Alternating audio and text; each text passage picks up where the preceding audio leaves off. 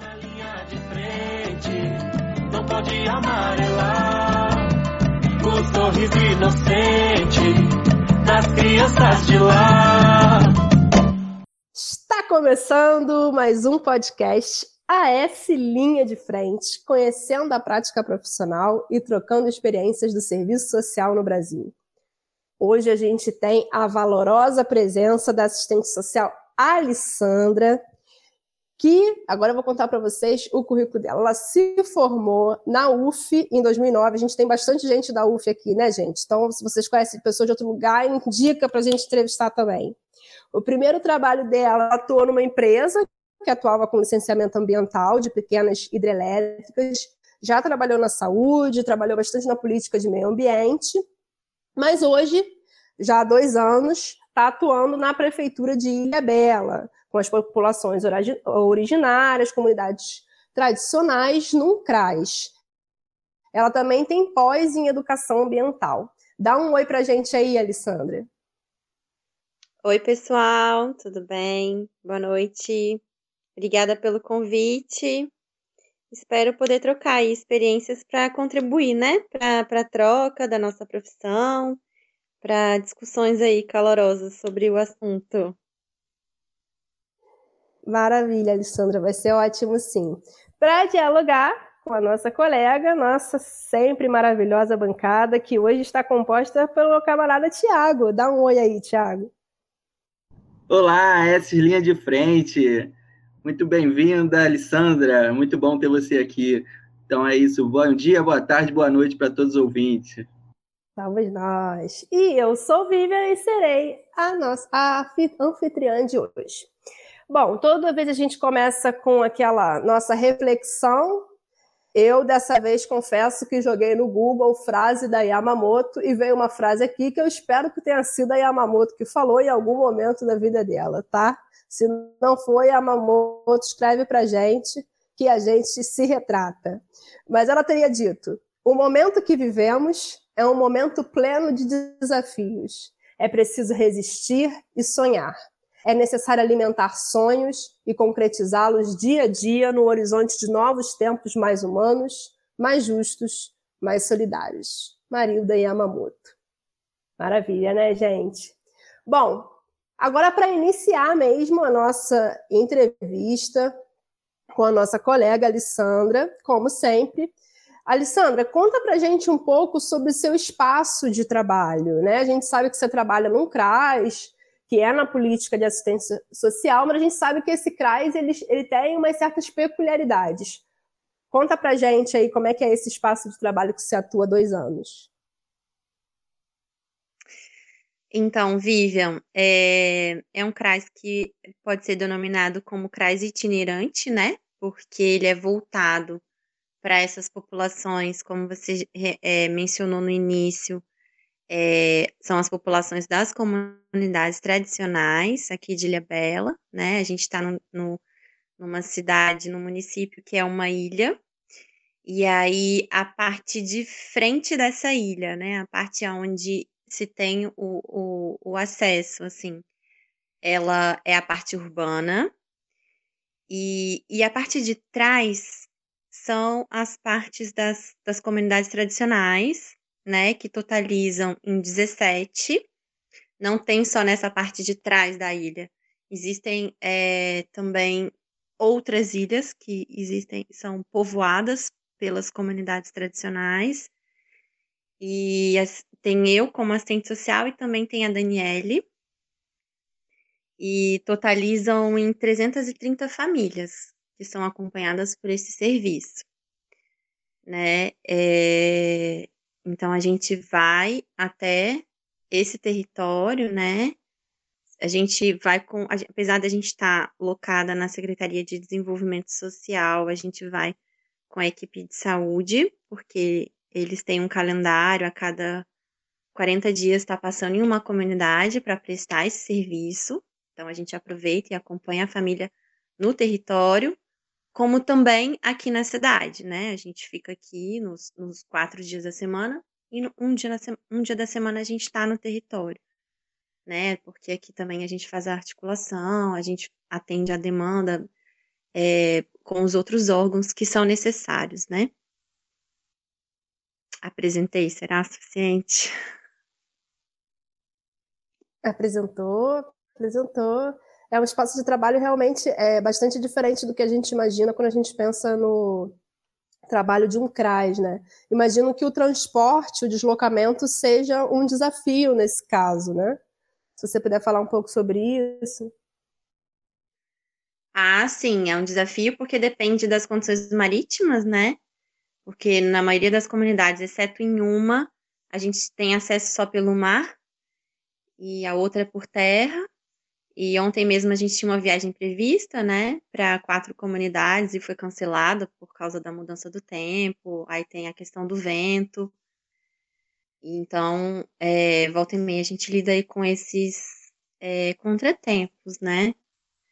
E mas assim, é, os moradores também, quando podem, sempre estão aqui na cidade, né? Eles têm, muitos têm, né? Não todos a embarcação própria, né? Antigamente era canoa, hoje muitos já têm o barquinho a, a motor, então o acesso é demorado, mas não é não é assim tão é, oneroso, né? Acaba, eles acabam tendo acesso. E é isso. Nossa, será que lá no, quando você fez o concurso estava escrito que não pode ter medo do mar? Eu, por exemplo, não poderia fazer esse concurso. Não, não tava, porque quando me chamaram, tinha. foi uma surpresa, porque foi uma vaga para assistência, uma vaga para saúde, aliás, duas para assistência e uma era comunidade.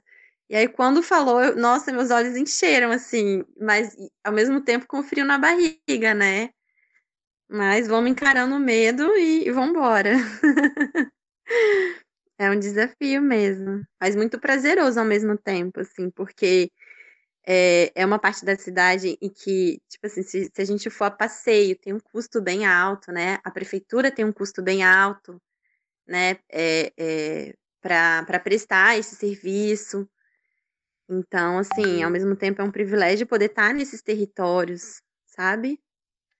Né, em contato com essa realidade dessa forma, né? É, através da política de assistência, da, da garantia de direitos, e, e, eu acho que, por mais que a gente vá toda semana, é, é o tempo que a gente fica é muito pouco para apreender, sabe, a, a realidade, as peculiaridades.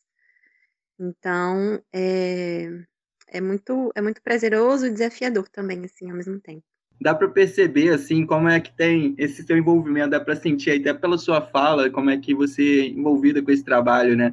É, nós, assistentes sociais, a gente tem, encontra uma dureza, né, fala das dificuldades, mas eu queria que você falasse um pouco desse prazer que você sente a partir do seu trabalho, seu engajamento, esse envolvimento, isso que dá para transparecer aí. Conta para gente um pouco dessa história, da sua relação com a comunidade caiçara. Poxa, eu gosto muito, assim, porque... Ai, porque aqui na, na no município, né, é, já está totalmente entregue para o turismo, né? A cidade tem totalmente esse perfil. É uma cidade pequena, de em torno de 40 mil habitantes. E o que a gente vê aqui é, é o que a gente vê nas cidades é, turísticas, né? De praia e tal. Quando a gente vai para as comunidades, a gente tem contato com uma realidade é, é diferente, né? Assim, do cotidiano. É, Gente, é, são as histórias ali que são contadas que você fala, caramba, como que podem ter vivido isso, né? Esses dias mesmo eu ouvi a história de um ele falando sobre o parto do, do primeiro filho dele, assim, que a mulher dele entrou em trabalho de parto, ele mora na ilha de Búzios, que fica a uma hora mais ou menos daqui de barco, do barco que a gente vai, é um barco grande. E aí, é, e aí não, não, não tinha como ele chegar aqui, a mulher dele entrou em trabalho de parto, a parteira, a parteira já era idosa e só passou as dicas para ele do que ele tinha que fazer e ele foi lá fez o parto do filho dele, sabe? Só uma semana depois ele veio para a cidade.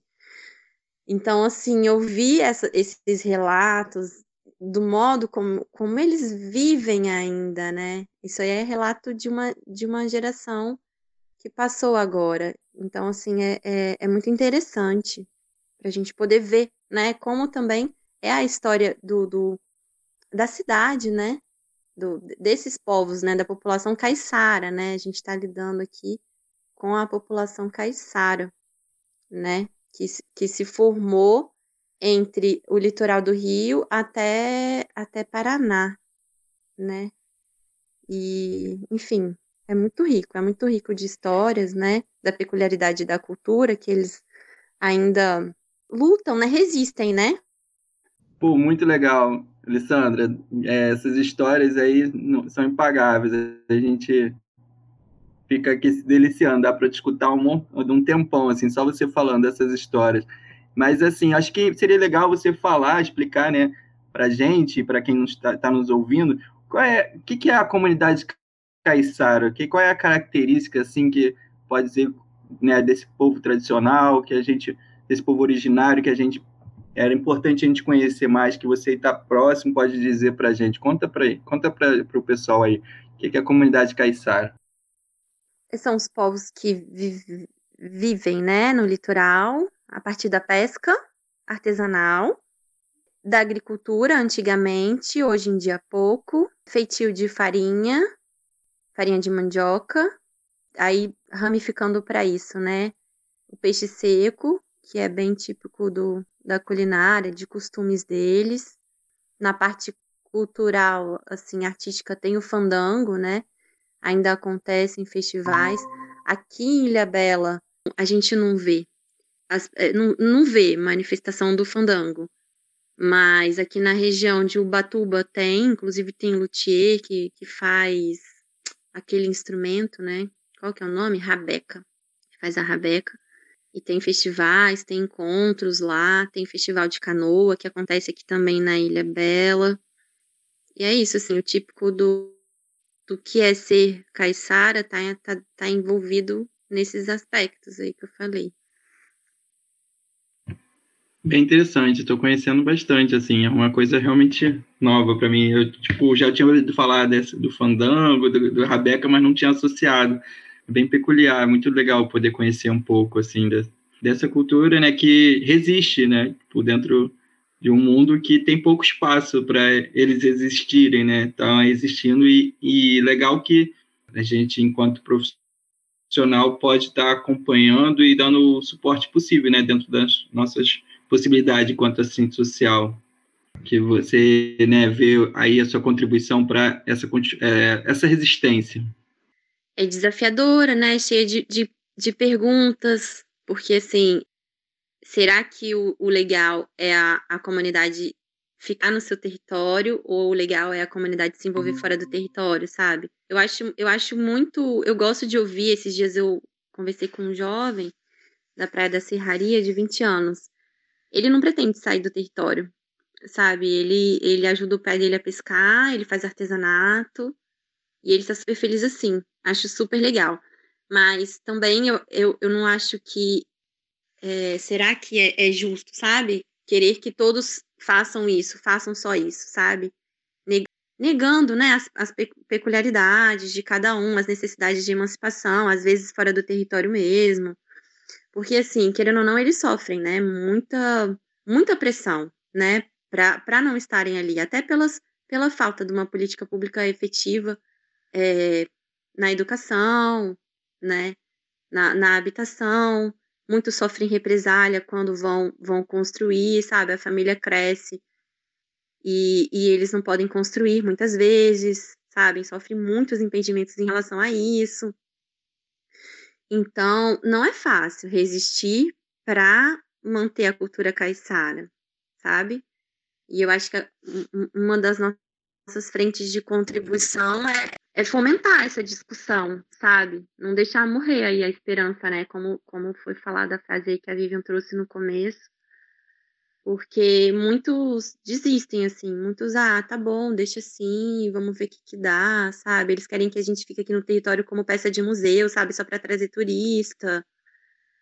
Então, eu acho que isso é, precisa alimentar ainda mais, né, a nossa motivação de defender o direito e principalmente o território, que é, é o âmago aí, né, da questão do trabalho com essas comunidades tradicionais porque eles estão muito o território está muito é, é, visado, sabe? Tem muitas comunidades em que é, o caiçara está ali e tá, ele está sob permissão de estar tá ali, sabe? Mas ele não pode se emancipar ali, ele não pode. É, as gerações não podem ocupar aquele território sem, sem a permissão do dono, entendeu? Gostei muito. Eu tive aqui um problema técnico, gente. Todo mundo trabalha remoto sabe disso, né? Que a gente fica caindo e voltando, caindo e voltando. Mas estou de volta. É, eu estava ouvindo você falar agora, Alessandra, assim, é muito, muito, muito, muito rico, né, teu espaço de trabalho. E uma coisa que você falou que assim que me fez refletir, é, que eu acho que inclusive ajuda a gente a entrar é, no tema principal da nossa entrevista, que é esse debate que você estava fazendo sobre o tradicional e o moderno, né? É, o que é manter a tradição de uma comunidade, é preservar o espaço é, dessa comunidade, é, preservar a cultura, as suas manifestações culturais, suas manifestações é, religiosas, né, o que é sagrado para essa comunidade, arte e tudo mais, e o que é abrir as possibilidades para que toda a humanidade que está ali, né, os seres humanos que compõem esse espaço, também possam ter acesso ao que a, a, humanidade, né, o genérico do ser humano, já alcançou em questão de tecnologia, em questão de força produtiva, que nos auxilia, né, ou deveria auxiliar, que nos cria possibilidade de espaços em que a gente tem que trabalhar menos, né? A ideia da tecnologia seria essa. O problema é que hoje é voltada para o lucro. Mas numa sociedade diferente, mais socializada, é, a tecnologia que a gente já avançou hoje em dia permitiria que a gente tivesse menos tempo de trabalho, né? E mais tempo que a gente pudesse se voltar para o lazer, para nossa subjetividade. E eu acho que é, essa contradição que você trouxe, assim, né, do o, como é que a gente preserva essa comunidade para que ela é, exista ali, né, enquanto história do povo, é, que, que, é um povo brasileiro, né, do, ali do território, mas como é que a gente também é, possibilita o acesso a tudo que a, a humanidade, enquanto gênero humano, alcançou, né?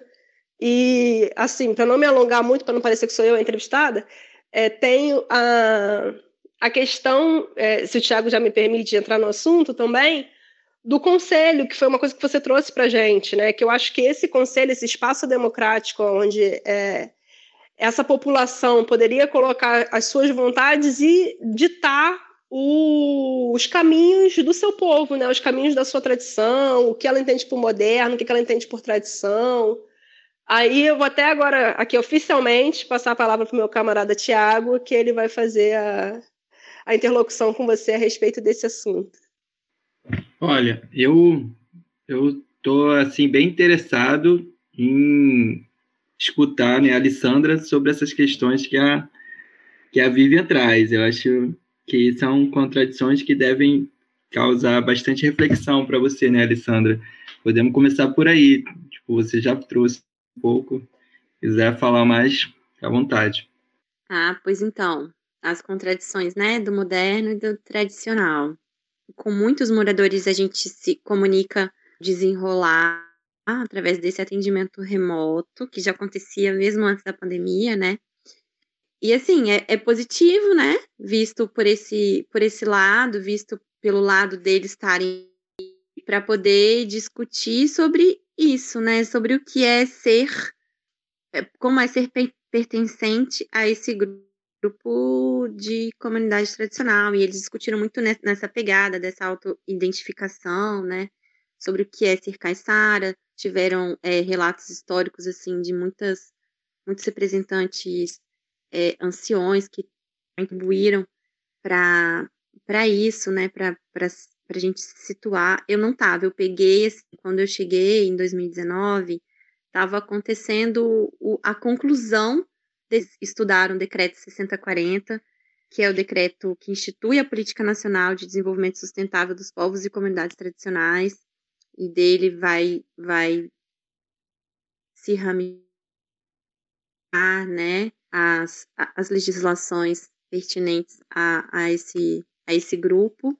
E, e eu vou trazer aqui para vocês o conceito de povos e comunidades tradicionais, que são grupos culturalmente diferenciados e que se reconhecem como tais, que possuem formas próprias de organização social, que ocupam e usam territórios e recursos naturais como condição para a pesca né, artesanal, que vem sendo assim é, alvo né, de, de muita resistência também. Eu acho que resistência é a palavra, uma das palavras-chave assim, né, desse trabalho.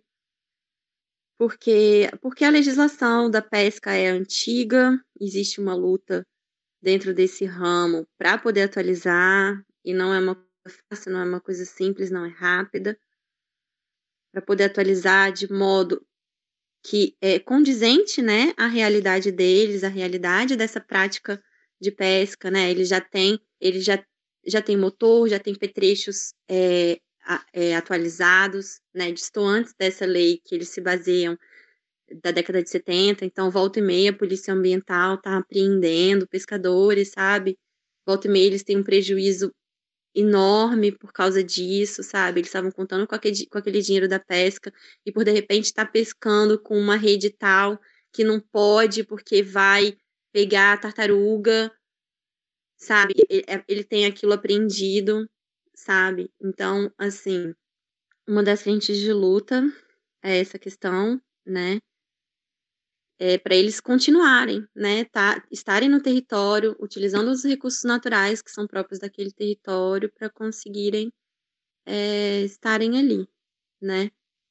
E no Tribuzano isso foi discutido, o conselho, a gente está pelejando para poder para o prefeito assinar uma alteração que precisa ser feita, que está com ele há três meses e, e não assina.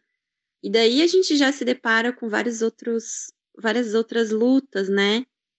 Pertinentes aí, né? A esse, a, ao que seja ocupar espaço de, de tentar lutar pelo, por uma democracia, por uma participação na gestão, na elaboração da política pública, né? Como o profissional de serviço social, ele se insere nesse contexto de uma luta coletiva, de, dentro desse dentro de uma resistência de um povo tradicional? O que, que você é, avalia, assim, o que, que você acha que a, a contribuição do assistente social nesse contexto, o que, que você gostaria de falar? Então, eu acho que a contribuição maior é a nossa possibilidade, né, de perceber a questão social ali na prática, permeando os, os desafios inúmeros, né, de, de defesa do território para esse povo continuar vivendo dessa forma no lugar onde eles vivem, né, e e, e ter mecanismos, né, para para estarem ali, né? Porque a luta é pela educação, a luta é pela moradia, a luta é para continuar vivendo ao, ao seu modo, só que eles não viverem vivendo ao seu modo, mas é, com a abertura, com a troca que é inevitável, né, que a modernidade traz. Muitos tinham casa pau a pique, mas hoje muitos têm casa de alvenaria, sabe? Eles querem isso. Eles não querem ter que ficar passando, né, eh, lidando com certos problemas e tal, e, e, e tudo bem também, sabe? Então, eu acho que a maior contribuição do, do serviço social é nesse sentido, né? De, de poder ler a questão social, né? Que, que através, que dentro desse trabalho é a defesa do território, né? Que é muito cobiçado aí pelo, pelos empreendimentos que são é, vislumbrados, né, para o capital, turismo, é, hotelaria, a propriedade privada, né, e, e não sei é, de que modo também as legislações ambientais já não contribuem para isso, né, porque várias áreas das comunidades, em muitas comunidades, elas pertencem ao, ao parque, então as gerações de agora não podem, não podem se reproduzir, não podem construir suas casas que são demolidas, não podem pensar numa forma de, de repente é, elaborar um projeto de geração de renda e através de um turismo de base comunitária, sabe? Muitos pensam em, em fazer é, acampamento, área de acampamento para poder né, gerar uma renda, não pode porque o, parque, o parque não permite. E, e romper com isso é muito difícil, e eles permanecerem no território só a partir, muitas vezes, da pesca é muito difícil, sabe? Então, a, a nossa contribuição tá em, em tentar garantir os direitos que, que são possíveis, né, dentro disso, os, os de praxe, né, de INSS, de vinculação e discussão com a colônia de pescadores e, e de também dentro do que é pertinente aí da geração de renda a partir do artesanato e tudo que tem dentro disso, mais fomentar a garantia de ocupação, de permanência no território é, é, digno, né, de uma forma digna, né, que eles possam se desenvolver dentro do, do território, é, fora do território também. E é isso, assim, é, são vários desafios que a gente enfrenta, né, de gestão, de fora de gestão também, para isso acontecer. Eu achei ótimo. Vivian tá, levantou a mão aí, como é que. Pode falar, Vivian. É, eu fiquei com uma curiosidade quando você estava falando, até no início, você mencionou isso, só que eu esqueci. É que você falou assim: eles não podem construir a casa porque a terra não é deles. Aí agora você mencionou que essa terra, que esse espaço, esse território, ele pertence ao parque. Né? Imagino eu, aí se me corrija se eu estiver errada, que seja um parque para preservação ambiental do espaço. É isso, mais ou menos? Eu falei, essas informações são informações de duas comunidades diferentes. Uma, a que possui um proprietário, né? Que ele, esse proprietário, ele comprou essa terra de uma geração, de, de duas gerações passadas, assim, ou três. Aí foi passando, né? Então, ele tem poder sobre o, a ocupação desse território, né? Que atualmente é, moram dez famílias na Praia Vermelha, são dez famílias, mais ou menos. E a outra comunidade que eu me referi, que é administrada, que é, é regida pela, pelo parque, é um parque estadual, né? E ele ele é responsável aí por por controlar e fiscalizar justamente o modo como essa área é ocupada, né? Tem o TAUS, que é o, o termo de, de uso e ocupação do, do solo, do, do solo, que permite com que eles morem ali, né? Que é uma faixa de 33 metros da, de areia.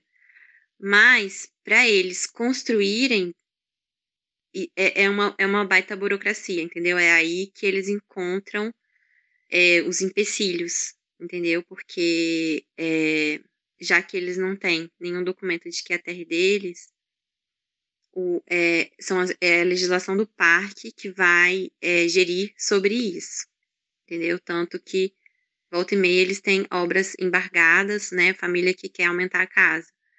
A polícia ambiental vai, embarga a obra porque não, não, não pediu autorização, e muitas vezes a autorização é um processo burocrático que nem sempre é, é concedido, né?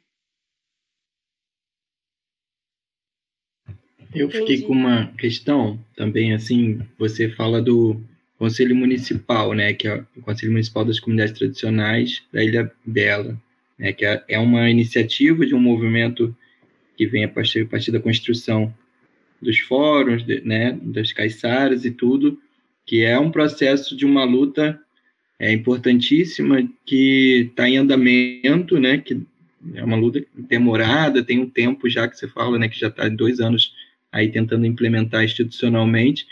E aí eu queria, fiquei curioso em saber como é que é para você, tipo, que para poder fomentar essa, essa discussão, né, tipo, no momento que a gente vive no Brasil de vários retrocessos democráticos, né, vários conselhos é, fecharam nesse, nesse governo, e é muito numa contramão, né, Remai? O que que, em que, que você se inspira para poder ainda, é, tipo, continuar nessa, nessa empreitada de uma forma a, tipo, tá nessa direção de uma, uma defesa democrática, né? Nesse, tipo, junto ali, acompanhando, é, às vezes deve ter né, momentos de desânimo, porque não é, não é fácil a luta, que, como é que você lida com isso e o que, que você escuta que e como é que são essas oscilações mesmo da luta mesmo, né?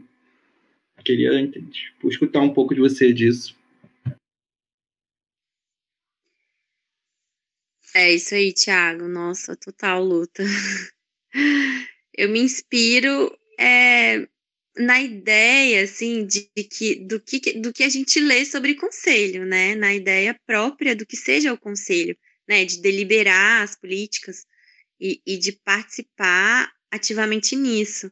Né? Por mais que eu não tenha visto ainda isso acontecer na prática, a partir de, depois do conselho criado, é, existe uma esperança na, pelo que seja né, o conselho, que é, é o único espaço de, de construção assim coletiva e participativa, deliberativa, né, que, que a gente que a gente tem. Então, na hora de, de convocar as reuniões, a gente sente esse desafio, né, na prática, de falar, olha, vão participar, porque muitos estão descrentes, ah, é, é, muitos falam, né, a gente já participou de muitas reuniões e não dá em nada, a gente perde nosso dia de trabalho, sabe, e a gente vê que não dá em nada.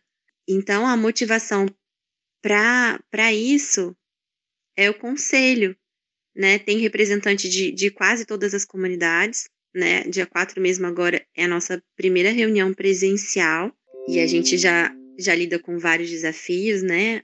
Inclusive a assinatura do prefeito, como eu já mencionei antes, inclusive o espaço. Existe uma casa de conselhos que, que ficou pronta ano passado, a Casa dos Conselhos.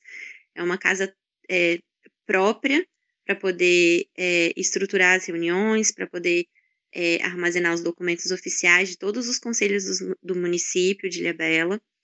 Só que é um espaço que não está ocupado, que não pode ser ocupado, que volta e meia a gente sofre vários empecilhos para estar tá lá, sabe?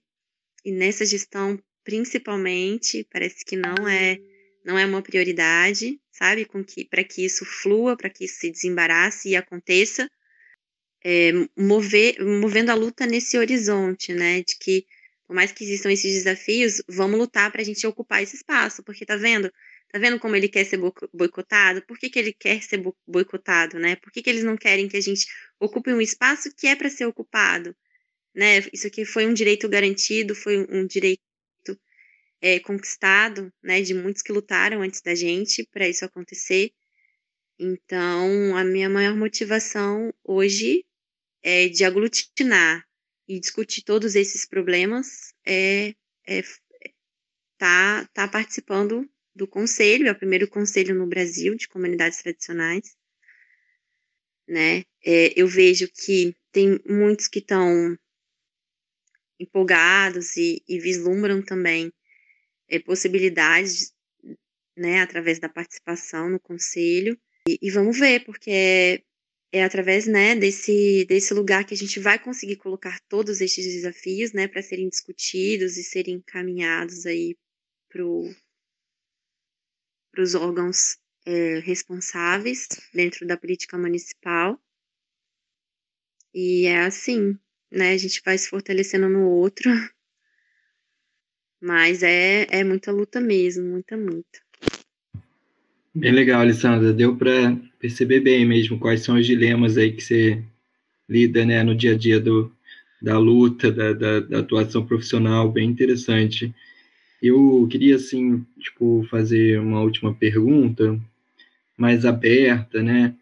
É, para você falar um pouco de, desses dois anos, né, de que você começou, né, chegou e ficou com os olhos, né, tipo, brilhando de trabalhar na comunidade junto, né, à comunidade tradicional. Você fala de coisas muito interessantes, né, disso, do que quais são as questões ali do do Caissara que tipo, fica nesse, nessa contradição, tipo, nesse dilema, né, de vida às vezes que é muito comum nas comunidades tradicionais, de acessar determinadas coisas, como é visto, né, de uma forma objetificada de uma coisa do turismo. Isso é uma coisa muito importante assim para a gente ter enquanto até enquanto gente assim, né, cidadãos de chegar num lugar e respeitar aquele espaço, não objetificar como uma coisa a ser consumida. O turismo ele tem essa pegada, né? Que, que é contraditório, porque ao mesmo tempo tem um, uma geração de renda a partir do turismo também, né? Isso é um dilema que é muito comum na, na juventude. Você fala muito pela partir da educação, como é que acho que até o trabalho né, em equipe aí é pensado como a educação também pode ser uma ponte é, fundamental para um desenvolvimento que seja pensado a partir deles, né, do que eles desejam para eles, né, não a gente achar que o que, que é melhor para eles. Muito legal isso. Mas assim, vou falar mais a pergunta mesmo que eu estou enrolando. A ideia é que o que, que, você tipo, quer falar para a gente dessa experiência do, de dois anos, quais são as suas principais questões e o que, que você acha que vale a pena aí nesse trabalho enquanto assistente social. Queria que você ah, tipo, falasse assim mais aberto aí de coração. Queria, como que, que eu acho que nosso nosso podcast ele tenta trazer nosso lado mais humano, né? Não só nossas reflexões mirabolantes enquanto assistente social da teoria e tal, Tipo, que você diga de você com, nesse, nesses dois anos aí, nesse trabalho que, que, que me, me, me despertou muita curiosidade e encanto aí na, numa coisa bem interessante que você pode que você está trazendo aí para gente da sua experiência. Valeu, Thiago. Ah, um, um, relato assim, né, de de, vamos dizer, de prazer, né, de estar dentro desse trabalho, é observar né, a peculiaridade do modo de vida da população caiçara, o modo como eles vivem o tempo. Por exemplo, assim, é muito diferente do nosso, né? Muitas vezes a gente chega na comunidade, é, sei lá, a gente sai daqui muito cedo, né? A gente sai tipo sete e meia da manhã. Às vezes a gente chega, dependendo da comunidade, nove, nove e meia. Às vezes muito tão, muitos, alguns estão dormindo ainda, é, outros já saíram para pescar, já voltaram, mas é um ritmo diferente ainda do nosso, sim, e que eu admiro, porque isso reflete muito em algumas comunidades, por exemplo, na expectativa de vida, sabe? Tem muitos caiçaras com 90, com 100 anos, e é gostoso ver e sentir, né? Só, tem, só estando no território para gente, a gente ir conhecendo, né? Não é, não é indo uma vez, não é indo duas, não é ficando, é, sei lá, às vezes a gente fica cinco horas, né? É, é indo, é, é aos poucos, né? E é conversando, é, é conhecendo as histórias. Essa, essa é uma parte que, que vale a pena, né? Dentro da pergunta aí que você trouxe. E o sentimento que me bateu logo no início do trabalho é de que, assim, nossa, de que eu tava invadindo, sabe?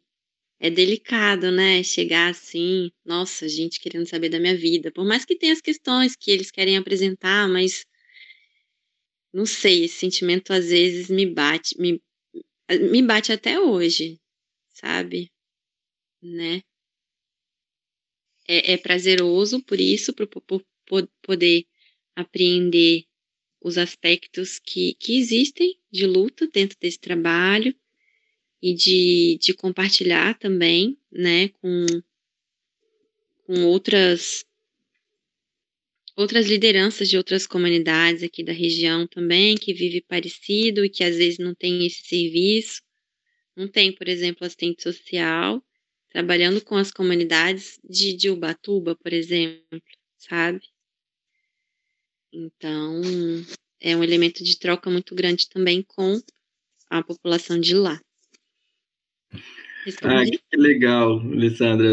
Adorei muito aí te escutar. Eu acho que você sacou bem o feeling assim da, da, da, da nossa intenção, né? Tipo, a gente tem tanta é, tanta coisa que a gente está ali num, numa luta sofrida, né? E também poder falar disso que nos encanta, que é prazeroso no nosso trabalho.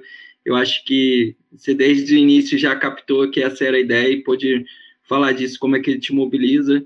E acho fico muito feliz com a nossa entrevista, você poder se abrir assim nas suas questões bem, né, seus dilemas, suas, suas indagações, suas é, aflições, assim, de, de, de que que é isso, né, tipo, que você traz, como, como entrar numa comunidade de, a partir do, de, um, de um, uma relação de respeito, de uma construção de vínculo, de acompanhar o que que eles estão se autodeterminando, isso é, é totalmente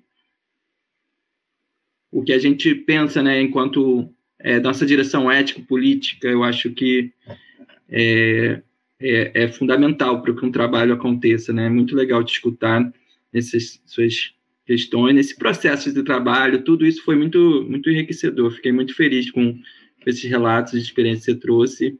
Queria te agradecer aí e deixar a Vivian agora fechar esse fechamento com a gente. Não, eu também só tenho a agradecer, Thiago.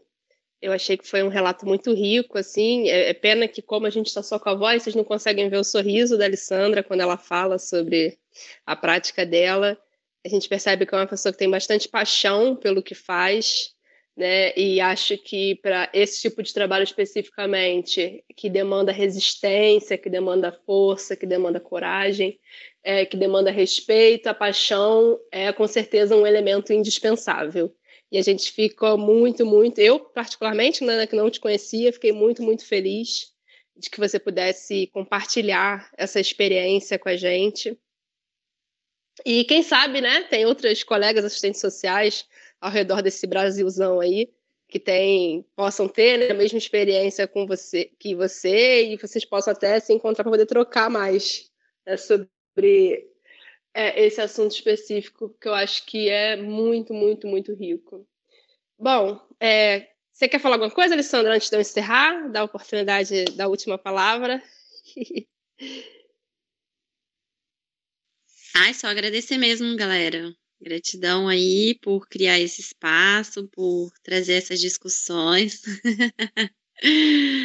Na minha época de estudante, eu gostaria de, de ter esses essas ferramentas aí para eu ouvir, para agregar, né, na formação aí do que, que é ser assistente social. Nossa, é tão abstrato, né? Eu acho que você ia escolher a mesma coisa, trabalhar em Batuba comunidades tradicionais.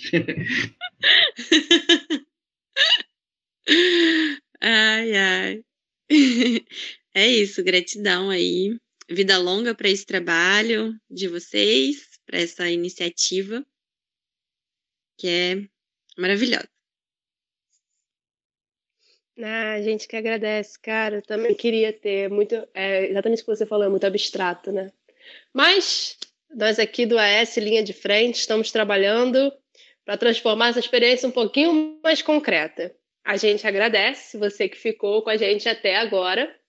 Divulguem, ajudem a gente a divulgar o nosso podcast. A gente não sabe quando volta, mas vocês sabem que a gente sempre volta, né? Um abraço a todos, beijão, até a próxima, tchau, tchau. Quem tá na linha de frente não pode amarelar, com.